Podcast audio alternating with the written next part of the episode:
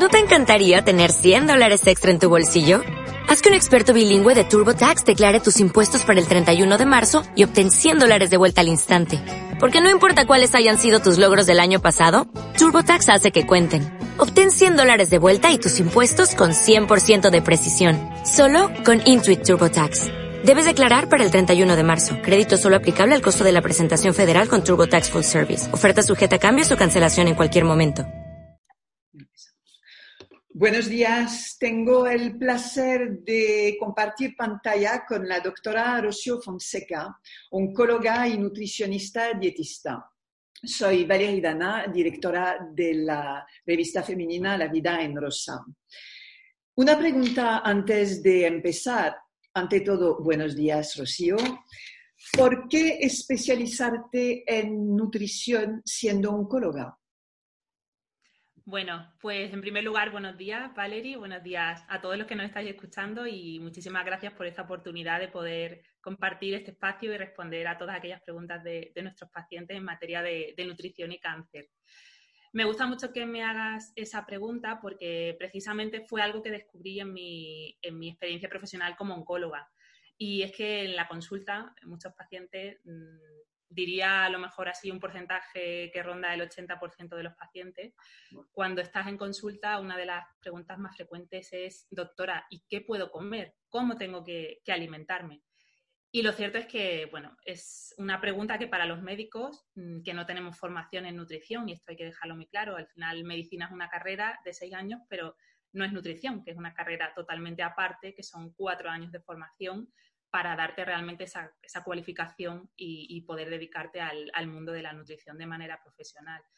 Entonces uno responde con sentido común, con el conocimiento que tiene eh, en relación a la, a la, alimentación, pero claro, muchas veces también caemos en el error de decirle al paciente que puede seguir haciendo su vida normal como la venía haciendo hasta ese momento. Y yo he visto casos muy importantes y muy graves de pacientes que incluso han tenido que abandonar tratamientos. Yo en concreto me dedicaba a la radioterapia y muchos pacientes se veían muy afectados eh, en cuanto a poder alimentarse de forma, de forma óptima y esto incluso impactaba en el tratamiento y en poder finalizarlo y por tanto en el posible éxito o no del, del tratamiento. Y esto es muy frustrante, o sea, que una persona tenga que dejar un tratamiento o tenga que pararlo o tenga que ajustarlo porque no puede alimentarse se está desnutriendo, es algo que al oncólogo que, busca dentro de todo poder eh, llegar a la mejor respuesta eh, tumoral con su paciente, es, algo que, bueno, pues que limita mucho su, capacidad profesional. Y fue ahí donde me di cuenta que la nutrición era una necesidad que no estaba cubierta en los pacientes oncológicos. Los pacientes oncológicos están muy desprotegidos a día de hoy en nuestro ámbito público de salud, sobre todo. Y en otros países no sucede. El nutricionista forma parte de ese, de ese equipo multidisciplinar que atiende al paciente oncológico. Así que vi ahí una preocupación y una necesidad que había que abordar y eso sumado a que siempre me ha gustado mucho el mundo de la nutrición y era algo que me, bueno, pues que, me gustaba, eh, decidí mm, ponerme a estudiar nutrición. hice primero un máster para ver si, si me gustaba tanto como para luego dedicarme a eso. Vi que sí y bueno, di el salto a la universidad y mientras trabajaba pues fui, fui haciendo el grado, me gradué y ahora es lo que, es lo que, lo que hago, ¿no? Veo a pacientes, bueno, veo a pacientes de todo tipo, pero mi especialidad en concreto es la nutrición oncológica y dar ese soporte nutricional al paciente oncológico que en el sistema público, pues, por desgracia, solo pueden, eh, pueden bueno, pueden realizarlo o, se les da la oportunidad de tener ese abordaje a los pacientes que ya tienen un grado importante de desnutrición o un riesgo de desnutrición muy importante. Pero lo ideal sería hacerlo desde el diagnóstico de la enfermedad. Es curioso porque tenemos un sistema de salud que es, eh, creo, fantástico en España. Eh, en estos momentos es una cuestión que mejor no abordar, pero en general a nivel oncológico creo que la calidad es, es, es muy, eh, muy elevada. Pero tenemos dos focos que no están adaptados a la, necesidad del paciente. Hay eh, el, enfoque de la alimentación y el enfoque emocional, que son dos pilares de la, de la, en nuestras vidas y que no están contempladas absolutamente nada ¿Cómo, explicas esto? ¿Cómo podemos pasar al lado de algo que es que hace parte de nuestro día a día y no solamente cuando estamos enfermos, sino desde el nacimiento hasta la muerte.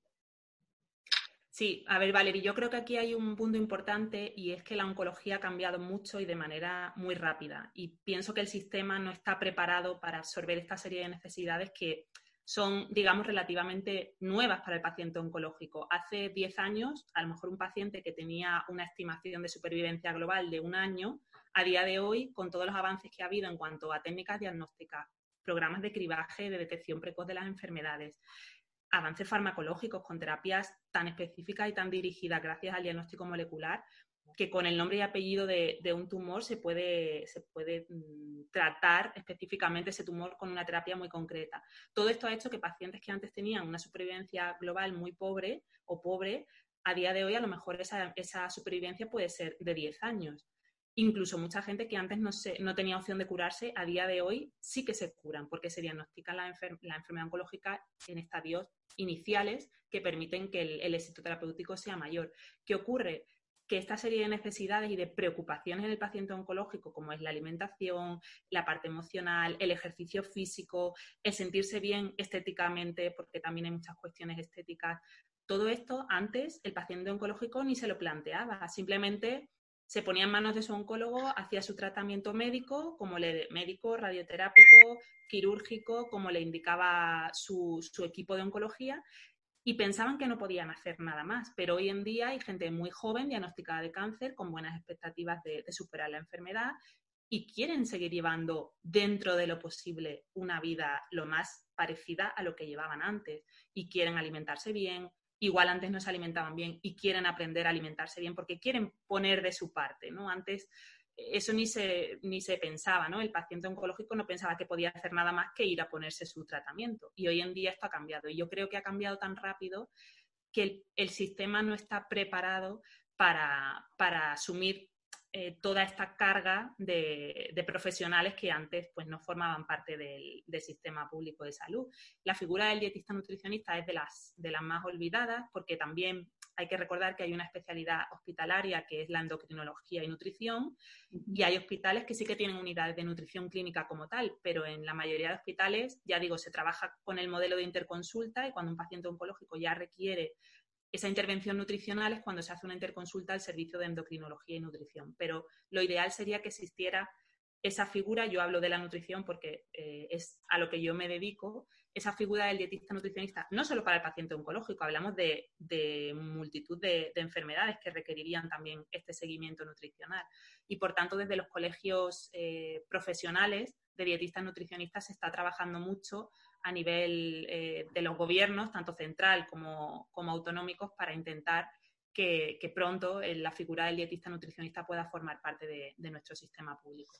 Y no las blogueras que cuentan bobadas en las diferentes redes sociales. Pero bueno, la nutrición está, es claramente uno de los temas más delicados en general en nuestra vida, porque se nos cuenta una historia diferente cada año. Cada año es como la moda. Cada año, en lugar del bolso, pues tenemos un alimento milagro eh, milagroso. Sabemos que deberíamos seguir una dieta mediterránea, la antigua, no la actual que mezcla lo bueno con lo peor. En estos días de confinamiento cocinamos mucho y no siempre bien. Además, además como nos salimos, no nos movemos tanto. Eh, no quiero hablar aquí de si vamos o no a coger peso, no es el, problema. Me gustaría hablar durante esta charla de lo que debemos comer para que no nos falte nada comprendiendo también que estamos en un momento en el que la comida puede ser sinónimo de compensación de todo tipo, falta de afecto, rabia, ansiedad, etc. Hicimos una encuesta hace poco en Instagram con la, pregunta siguiente. ¿Crees que una mala alimentación es un factor de cáncer?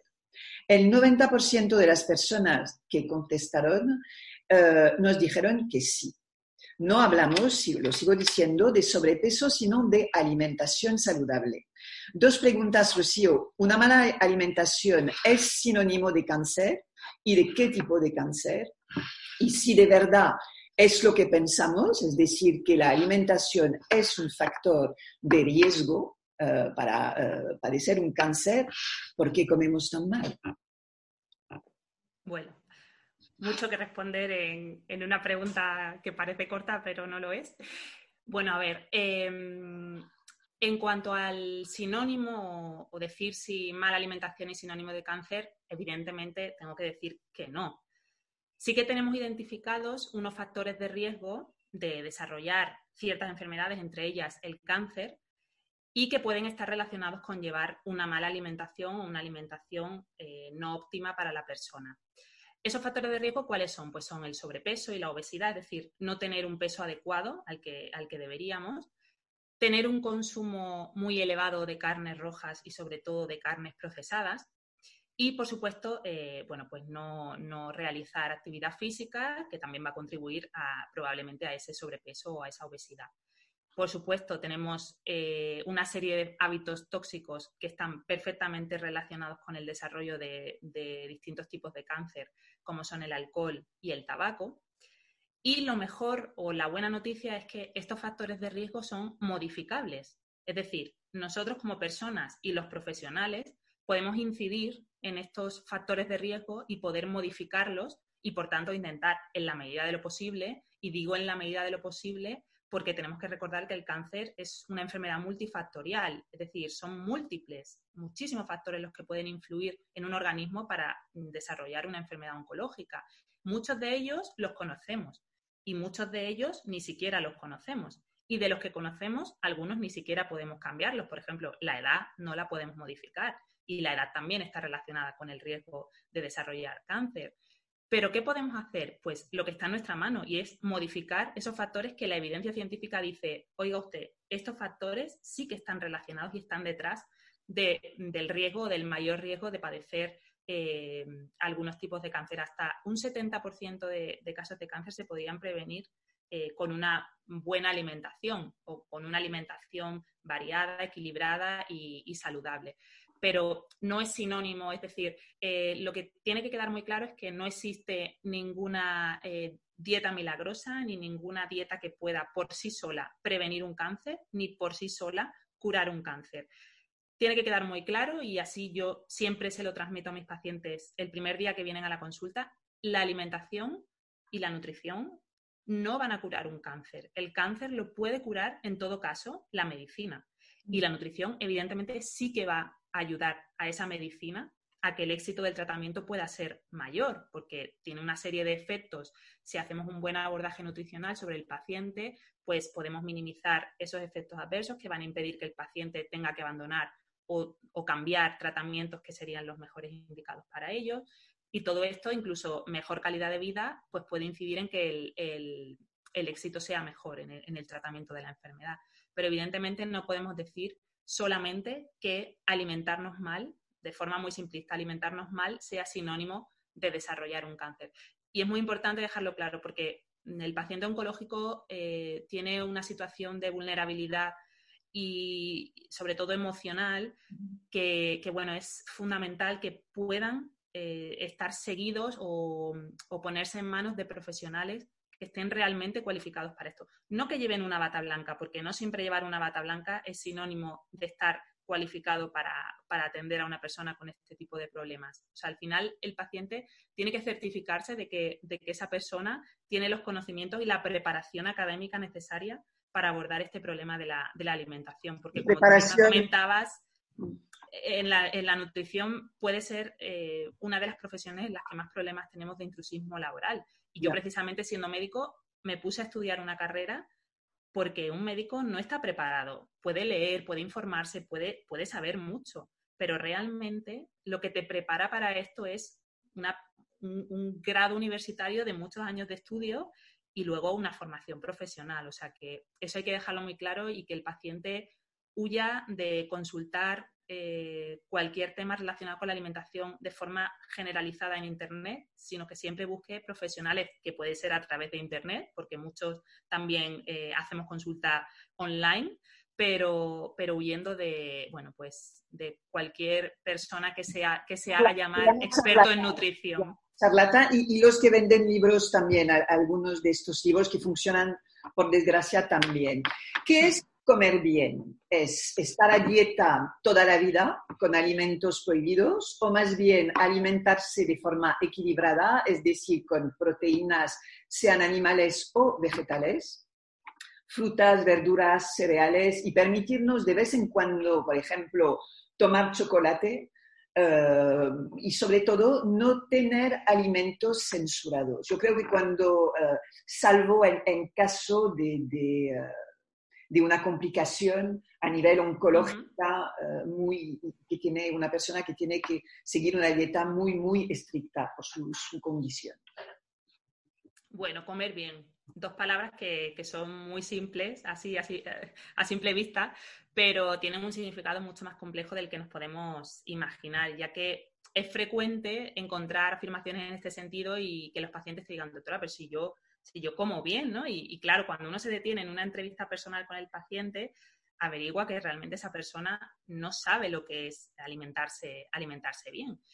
Y es que esto mm, hay que tener en cuenta que el hecho de, aprender a comer es algo que hacemos desde que, desde que nacemos y que va evolucionando con nosotros y por tanto hay muchísimos factores sociales, familiares, mm, culturales que van a influir en cómo, en cómo se alimenta una persona. Pero claro, si tenemos en cuenta que alrededor de 6-7 años de nuestra vida, en el equivalente en tiempo, lo dedicamos a comer, sí que creo que merecería la pena que pudiéramos detenernos y, hacer la reflexión de si realmente estamos alimentándonos bien. ¿no? Entonces, ¿qué sería eh, comer bien? Bueno, pues al final comer bien significa ganar en salud. O sea, eh, comer bien es equivalente a que uno se va a encontrar mejor de salud y por ello yo creo que todos deberíamos hacer el esfuerzo de, de poder saber qué es una buena alimentación y ponerlo, y ponerlo en práctica.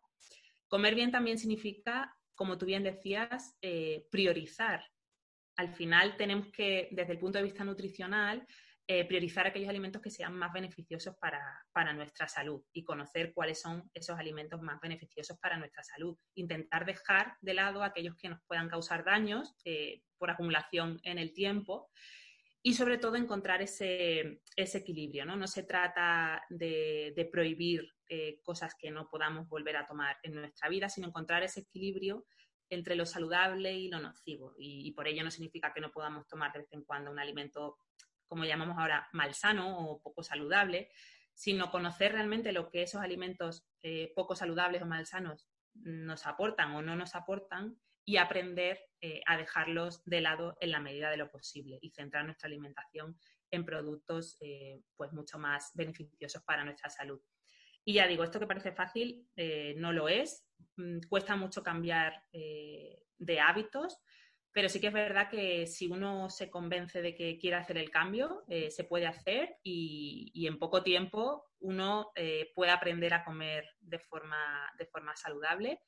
Y al final lo que interesa es que ese estilo de vida saludable se quede para siempre. Por eso a mí la palabra dieta no me gusta mucho porque creo que en nuestra sociedad es un poco sinónimo de, sacrificio, ¿no? De, ¿no? de, estamos, nos impedimos comer algo. Pero entonces comer bien es comer lo de la tierra, lo que nos da la, la, la, tierra, nada de, procesado, nada de, muy bonito por fuera y al final las frutas buenas no son perfectas, la, productos comer de... Bien, comer bien, realmente realmente eh, serían muchos puntos diferentes, ¿no? Pero así, a grosso modo, tendríamos que tener un orden, es fundamental, en primer lugar, tener un orden en nuestras comidas, es decir, hay que dejar entre dos, tres horas entre una comida y otra, pero no saltarse ninguna comida, o sea que hablaríamos de comer alrededor de cinco veces al día. Evidentemente hay que eh, eliminar el, el tiempo de ayuno nocturno, que ese no se contabiliza, pero en el resto del día lo ideal es no dejar pasar más de dos, tres horas entre una comida y otra, es decir, tendremos un desayuno, una comida y una cena y un pie a media mañana y un pie a media tarde. Pero eso Lo para todos, porque a mí, por ejemplo, me, fastidia el día si como algo por la mañana y algo por la tarde. Yo estoy muy bien con entre dos y tres eh, eh, comidas al día. Más es que no me sienta bien. Claro, por eso digo que esto son recomendaciones generales, pero evidentemente, claro, evidentemente habrá pacientes o personas, pero hablo del paciente oncológico que a lo mejor necesitará comer muy poquita cantidad más veces al día. Claro, o sea, esto, si hablamos de, nuestro metabolismo en general, estos serían las pautas ideales, pero evidentemente eh, cada persona es mm, un mundo diferente y todo, claro, todo no puede servir para todo el mundo. Sobre todo, priorizar materias primas, es decir, productos frescos, todo aquello que no venga envasado. Y si consumimos productos envasados, es muy importante también aprender a leer las, etiquetas nutricionales, sobre todo el, listado de ingredientes. ¿no? Los, ingredientes están ordenados de mayor a menor cantidad presente en ese, en ese alimento que vamos, que vamos a adquirir. Entonces, si realmente queremos comprar un producto porque queremos que sea, mm, pongo un ejemplo, una sopa de tomate, pues evidentemente el primer ingrediente que queremos que aparezca va a ser el tomate, ¿no? Entonces hay que aprender también para poder elegir buenos eh, alimentos, porque no todos los alimentos que están envasados o procesados son, son malos, porque tenemos alimentos ultra procesados, como pueden ser las verduras o las frutas congeladas, que son una opción magnífica y sobre todo en estos tiempos que estamos viviendo, que no podemos salir a comprar alimentos frescos con la frecuencia que nos gustaría, son una alternativa eh, maravillosa, igual que las, que las conservas de pescado, las conservas de, verduras. O sea que en ese sentido habría que, aprender un poco a, diferenciar esos alimentos eh, buenos de los menos saludables, pero no por el hecho de estar envasados ya no van a ser saludables. Alimentarse bien significa lo mismo para un paciente de cáncer que para, el resto de su familia. O hay que hacer dos, eh, tener, casi dos neveras diferentes. Conceptualmente deberían significar lo mismo. Digo conceptualmente porque alimentarse bien debe servir para todos, ¿vale? Pero lo que hablamos, al final el paciente oncológico eh, tiene un, proceso eh, que va a vivir y unas etapas muy diferentes en las cuales habrá que adaptar su alimentación a esa situación que esté viviendo. Si tenemos una serie de efectos adversos que tenemos que abordar desde el punto de vista nutricional, tendremos que añadir algunas recomendaciones para poder controlar perdón, y minimizar esos efectos adversos mientras que si el paciente se encuentra bien y, no necesita ninguna recomendación específica en ese sentido, sí que podríamos hablar de que la alimentación saludable sirve el concepto para una persona sana o una persona que está atravesando la enfermedad oncológica. A veces los médicos dicen a sus pacientes, uh, puedes seguir haciendo vida normal. Algunas personas no saben si eso significa que no queda esperanza o que realmente pueden continuar con su alimentación y en muchos casos sus excesos. ¿Podemos seguir sin cambiar nada a lo que comemos, bebemos o eso empeorará la situación a largo plazo? Lo que os comentaba al principio, y creo que eso de decir, decirle al paciente que siga con su vida normal es eh, causado por, primero, muchas veces no tenemos mm, los conocimientos para dar una respuesta más completa al paciente y, también detrás de todo ello hay, hay una necesidad de, que el paciente oncológico eh, pueda seguir con su vida dentro de, de la normalidad posible. Pero evidentemente no podemos dar esa respuesta nunca jamás a un paciente, ya sea oncológico o a cualquier otra persona, sin saber realmente qué hay detrás de esa vida normal del paciente. Tenemos que indagar muchísimo más, tenemos que hacer una buena entrevista y una buena historia dietética para saber si esas recomendaciones que le vamos a hacer al paciente pueden ser más un problema que una solución, porque ¿quién nos dice que el paciente está acostumbrado a comer tres días a la semana en un restaurante de comida rápida, comida basura, y nosotros le decimos que puede seguir haciendo su vida normal? Ese paciente no sabe a lo mejor que eso que hace no es saludable o que no le va a venir bien para, su enfermedad. Entonces, es muy importante antes de, responder preguntar nosotros al paciente cuál es su vida normal, cuáles son sus hábitos de alimentación y sobre eso poder responder y poder incidir en aquello que no esté haciendo bien o que deba cambiar para que sus hábitos puedan mejorar. Pero no podemos dar una respuesta sin, conocer esos, esos datos que nos debe aportar el paciente.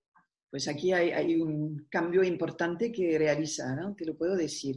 Hmm. Se debe comer eh, de manera diferente según los tipos de tumores, supongo que, sí, me, vas a contestar. Y eh, en caso de tratamiento de cáncer de mama, específicamente, ¿hay mm, una forma de comer diferente según el tipo de tumor?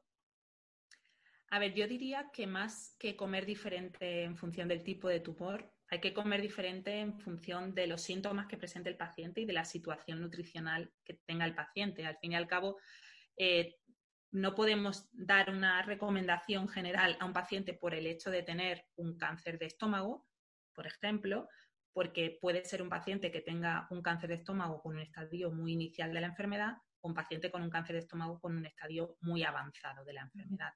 Entonces, no se trata de dar recomendaciones para el cáncer de mama, para el cáncer de, de cervix, para el cáncer de colon. Cada uno tendrá una serie de recomendaciones generales específicas para ese tipo de tumor, pero lo que es abordar a ese paciente no, no, va a ser simplemente por el tipo de tumor que padezca, sino el abordaje va a ser enfocado a los síntomas y a la situación nutricional que tenga el paciente cuando, cuando lo vemos en nuestra consulta. ¿Cómo, eh, y en caso de metástasis en, en huesos, ¿la alimentación juega un papel? A ver, en las metástasis óseas, el abordaje fundamental de, las metástasis óseas es el abordaje farmacológico y en algunas ocasiones el abordaje también con radioterapia o con cirugía. En estos pacientes puede haber algunas complicaciones como es la hipercalcemia, el aumento de los niveles de calcio en sangre, que sí que pueden precisar en algún momento de, intervención nutricional, pero que básicamente se va a controlar también desde el punto de vista farmacológico. Por tanto, al fin y al cabo, lo que comentaba antes, el abordaje va a depender de la situación del paciente, de, otros síntomas que pueda presentar, no tanto en concreto eh, por las metástasis óseas que presente. ¿Cómo disminuir sus raciones cuando solemos comer mucho? Hay que cambiar los ingredientes de nuestros platos para tener menos sensación de hambre, es decir, olvidarnos de la ensalada para comer algo eh, que nos llene más bueno, lo de las raciones eh, me gusta mucho porque creo que, sobre todo, hablo de, nuestro país, en España, creo que tenemos bastante mm, sobreestimado lo que es el concepto de, una ración. Y claro, cuando yo, por ejemplo, en consulta le enseño a mi paciente cuando en consulta el paciente gráficamente ve, porque tenemos métodos para ello, como es el conocido método de, la mano, ¿no? y en una mano podemos, o con las dos manos podemos hablar de, los tamaños de las raciones de, muchos de los alimentos. Claro, cuando le digo a un paciente que el tamaño de ración de proteína que le corresponde en la comida sería el equivalente a la palma de su mano, de su mano, no la de su marido ni de su hijo, la suya. Claro, muchas veces se quedan ojipláticos diciendo, pues que parece que si no nos comemos dos filetes no, no estamos comiendo, ¿no? Entonces creo que es muy importante para poder disminuir las raciones, primero conocer cuál es el tamaño óptimo de, una ración. Y yo ahí me gusta mucho utilizar este tipo de, métodos gráficos que creo que, son mucho más eficaces porque al final la, memoria fotográfica lo retiene, lo retiene bastante bien y así el paciente empieza, empieza un poco a, conocer lo, que es, lo que es la ración y poder ir controlando esas raciones. En cuanto a cambiar los ingredientes, por supuesto, cuando hablamos de, ensaladas, em, como decía, no me gusta relacionar la ensalada con la palabra dieta, porque una ensalada completa puede ser perfectamente un plato único. De hecho, se ha demostrado que en un plato único, el famoso plato de, Harvard, se pueden incluir todos los nutrientes que necesitamos en una comida. Pero claro, aquí también influye la cultura. Aquí en España, por ejemplo, estamos acostumbrados al aperitivo, el primero, el segundo, si no hay un tercero y un postre y si no parece que no, hemos comido. Yo, yo en casa cocino plato único y mi madre todavía se sorprende y piensa que tengo a mi familia eh, muertos de hambre, pero, pero no, estamos todos, estamos todos bien. Y entonces, eso también es importante que el, paciente lo sepa, ¿no? No es sinónimo de, de, estar a dieta, porque una ensalada, si pensamos en una ensalada de dieta, no es lechuga, es con, lechuga, tomate y cebolla. Claro, pues si podemos, si podemos añadir eh, proteínas, incluso vegetales de buena calidad, que además nos van a aportar fibra, nos van a saciar, como son las legumbres, que es algo que muchas veces la gente solo asocia a un plato mm, de cuchara, ¿no? Pues podemos utilizar legumbres en frío para, completar esa, esa ensalada, podemos utilizar grasas saludables que también nos van a, nos van a saciar, como puede ser el aguacate y luego el, aceite de oliva virgen extra para, alinearlo. Podemos añadir frutos secos que también nos van a aportar esas grasas saludables y, son fuente también de, fibra. Y todo esto alimentos o todos estos nutrientes van a hacer que esa ensalada, que puede parecer en principio un plato de dieta, se convierta en un plato perfectamente saludable y no relacionado con un, con un plan dietético. Incluso podemos hacer una ensalada a base de pasta o de arroz integral y que sea una ensalada de pasta también muy completa. Si tenemos hambre durante el día, puesto que eh, en general deberíamos comer entre cuatro y cinco platos al día eh, en, en, durante todo en el general. en general. Eh, ¿Qué tipo de alimentos nos vamos a tomar por la mañana o por la tarde o en cualquier momento o a veces después de la cena delante de la tele tenemos hambre? ¿Qué comemos? Eh, supongo que helados no. Entonces, ¿qué, qué, qué, qué podemos comer? bueno, aquí, aquí es muy importante el, concepto de, tener un orden en las comidas, ¿no? Así también aprenderemos a que nuestro cuerpo esté más saciado y esa, y esa sensación de hambre sea menor. Al fin y al cabo, cuando una persona ya está acostumbrada a comer cuatro o cinco veces al día, en ese tiempo entre una comida y otra, realmente probablemente no, no vaya a sentir eh, esa sensación de hambre. Pero es muy importante para poder eh, saciarnos bien, sobre todo entre las comidas, porque normalmente en las comidas principales solemos hacernos bien. Y aquí introduzco también el concepto importante de comer de forma eh, lenta o despacio, porque esto tiene una explicación fisiológica y es que al fin y al cabo la señal de saciedad tarda alrededor de 20 minutos en llegar a nuestro cerebro desde el momento en que empezamos a comer. Entonces, aquellas personas que comen muy rápido y que terminan de comer en 5 minutos, esa señal todavía no ha llegado al cerebro y tienen una sensación de hambre que no es real porque ya han ingerido la, la cantidad de alimento que necesitaban, pero esa señal, como no ha llegado, pues pueden caer en seguir comiendo hasta que pasa ese tiempo o se sienten ya con mucha, con mucha plenitud. Entonces, muy importante también comer eh, despacio.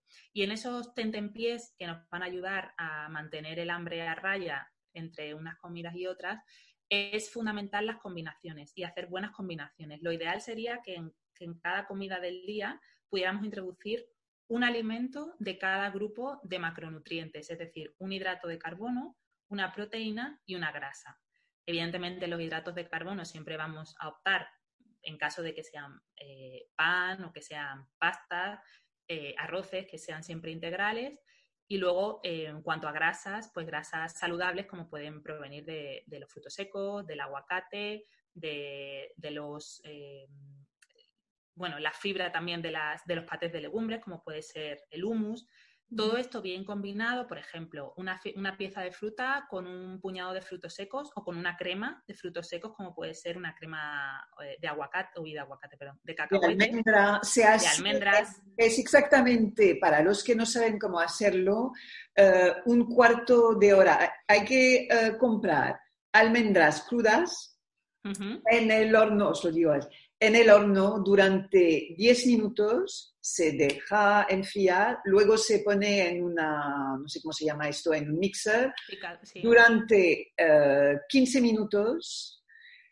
En total, a los 13 minutos se añade una pizca de sal y ya está hecho.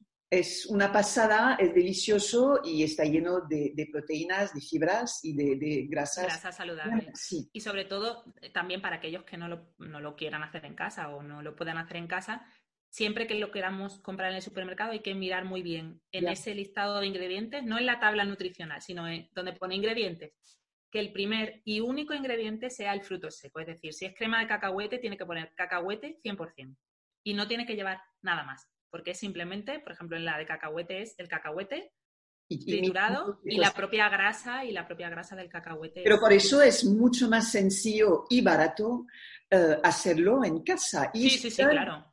15 minutos. Pero que hay que, minutos hay, que, hay que matizarlo porque si uno lo quiere comprar en el supermercado, hay que, para que sea saludable, realmente saludable, no tiene que llevar nada más. Yeah. O sea, que simplemente para que, para que lo sepan. Eh, esta combinación es muy importante porque mucha gente se toma una pieza de fruta y, y, y claro, eso no, no, le va a saciar, ¿no? Al final necesitas aportar algo más como puede ser el fruto seco que te va, que te va a saciar por la fibra, por las grasas.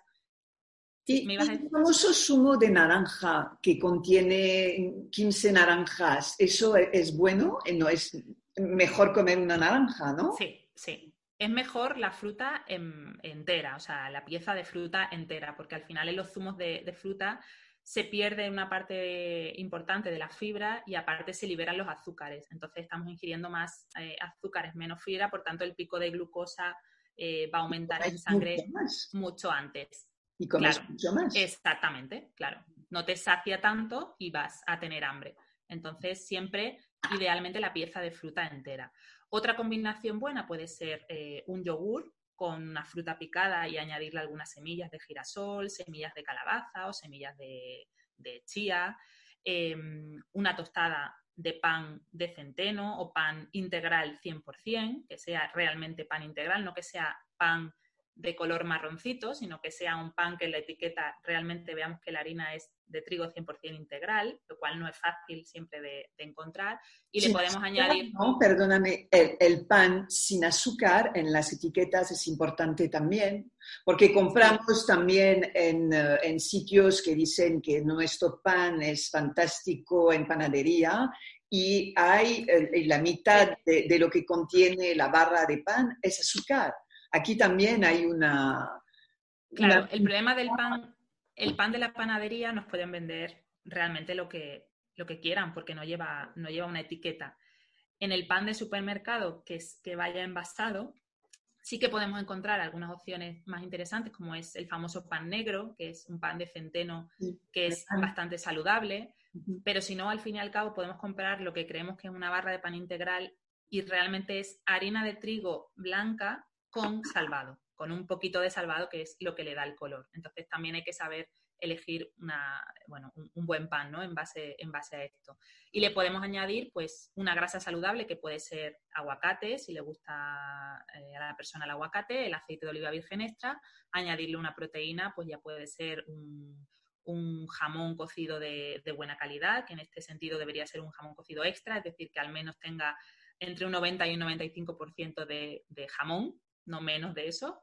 Eh, huevo duro también le podemos añadir, o sea que tenemos que hacer esa serie de combinaciones para que realmente la persona se sienta saciada y pueda llegar a la siguiente comida sin necesidad de, echar mano de otros alimentos menos saludables que no sacian nada, por cierto.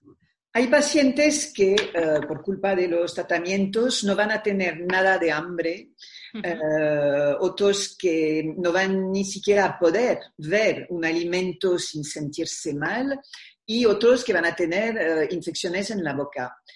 ¿Qué nutrientes deberían ingerir para evitar una pérdida de peso? Y en estos casos valen los alimentos eh, en polvos o las barras o los, eh, los pequeños, no sé cómo se llama esto en español, botes para, para bebés, para potitos para bebés. Los potitos. Sí. Vale. Bueno, aquí sí que es verdad que la falta o la pérdida de apetito es algo que es bastante frecuente en algún momento de la enfermedad oncológica, no, en todo momento, pero sí que por la propia enfermedad, por los tratamientos, incluso cambios en, el olfato y el gusto que también pueden disminuir ese apetito, el cansancio patológico que tiene el paciente oncológico, esa astenia que le lleva también a perder las ganas incluso de comer.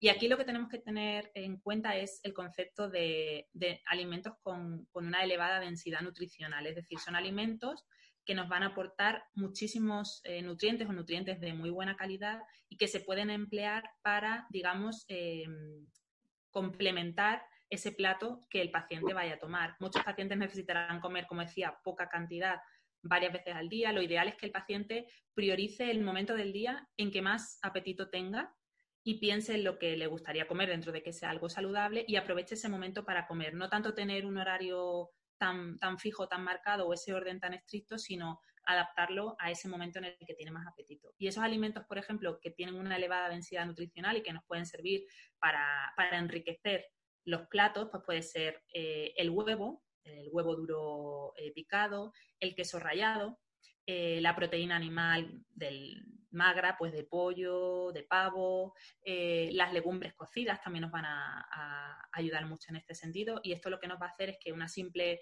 crema de verduras, eh, si le añadimos este tipo de, alimentos, van a ser mucho más, va a ser un plato mucho más nutritivo y le va a aportar al paciente muchas más, tanto nutrientes como calorías para evitar esa desnutrición.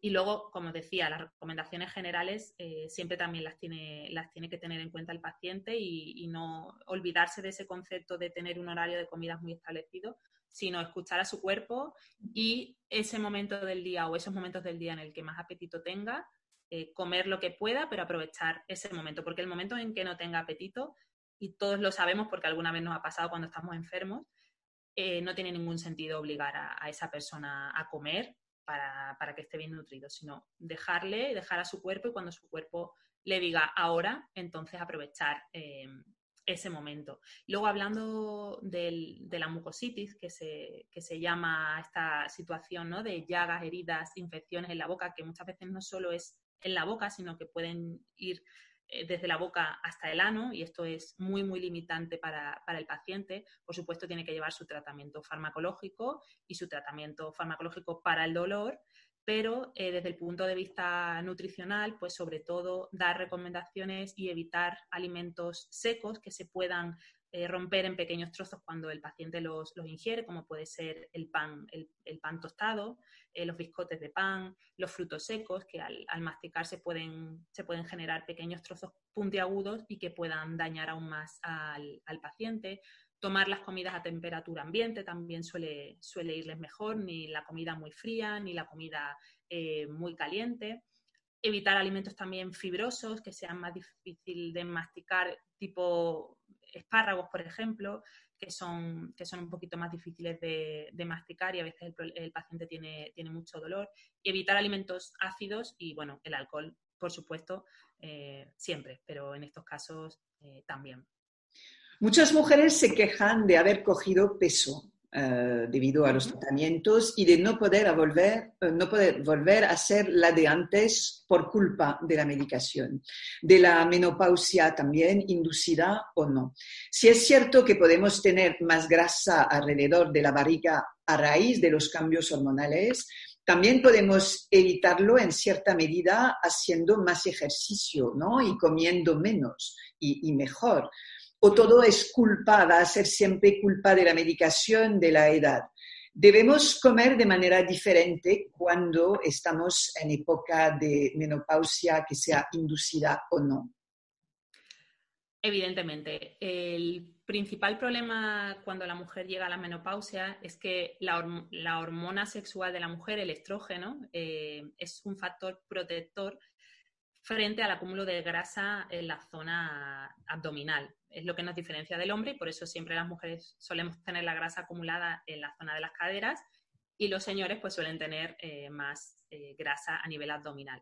Cuando llega la menopausia y disminuyen estos niveles de estrógeno, ya sea una menopausia fisiológica o una, menopausia inducida por, tratamiento, se pierde esta protección y por tanto la mujer eh, por ello tiene mayor tendencia a, aumentar esa grasa y acumularla en, el abdomen. Y esto tiene un riesgo, porque al final el riesgo cardiovascular derivado de la acumulación de grasa abdominal viene precisamente por, ese lugar donde se, acumula la grasa. Si la tenemos en la cadera, pues no es tan, no es tan peligroso, ¿no? Porque toda esa grasa que tenemos también está por dentro de nuestro cuerpo, rodeando a las, vísceras y a los órganos vitales.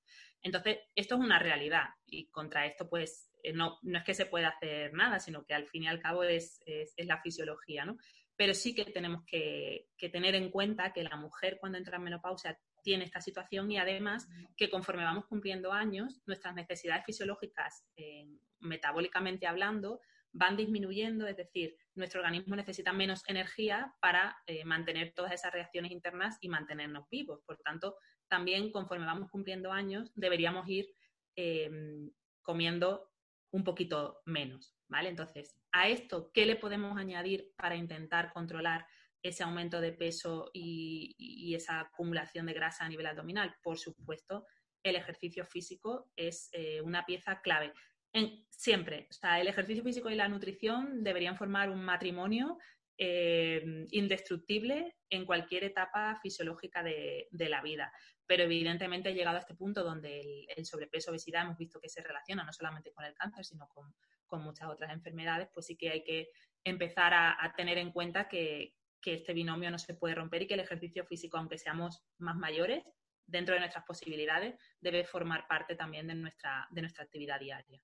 Entonces, hablabas de la, de la mano para, para ver las proteínas hace un rato. Entonces, en, un, cuando ya empezamos a tener más edad, ¿esto se transforma en esto? ¿Cómo, cómo lo hacemos esto? ¿Cómo, cómo, ¿Cómo, nos puede ayudar nuestra mano para, para saber lo que debemos comer?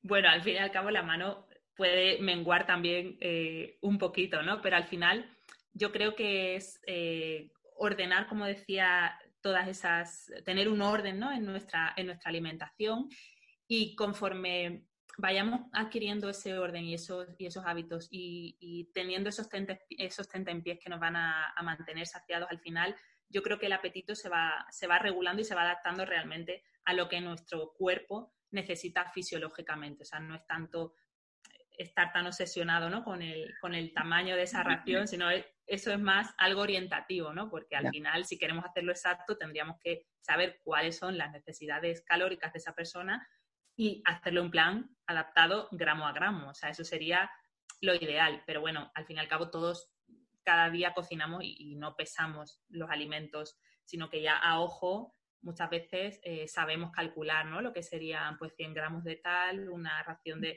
poco a poco. Eso al final también se va, se va aprendiendo. ¿no? Y moverse más y mejor. Es decir, que tenemos que coger pesas, no simplemente caminando. hecho mi, no, no, no, no, no, no. Hay que añadir siempre al ejercicio cardiovascular que, para que todos los oyentes lo puedan entender, es el ejercicio que hacemos para, con el que nos movemos mucho, ¿no? Pues la bici, nadar, correr, saltar, bailar, eso es ejercicio cardiovascular. Pero no sirve de nada hacer solamente ejercicio eh, cardiovascular porque llega un momento en que empezamos a tirar de músculo y a perder músculo para conseguir esa energía para hacer el ejercicio físico. Entonces es fundamental que intercalemos ese ejercicio cardiovascular, por ejemplo, tres días de ejercicio cardiovascular y dos días de ejercicio de fuerza para fortalecer el músculo, para ganar músculo. Y recordemos que el músculo es el único eh, órgano tejido que consume calorías incluso en reposo. Es decir, si tenemos una buena masa muscular, eso nos va a permitir también perder eh, más calorías y por tanto poder regular mejor nuestro peso que si solo hacemos ejercicio cardiovascular. Eso siempre sí. Vale, muchísimas gracias. Vamos a seguir en otro video hablando de los alimentos. Creo que eso interesa a todo el mundo. Nos vemos ahora, Rocío. Gracias. Gracias.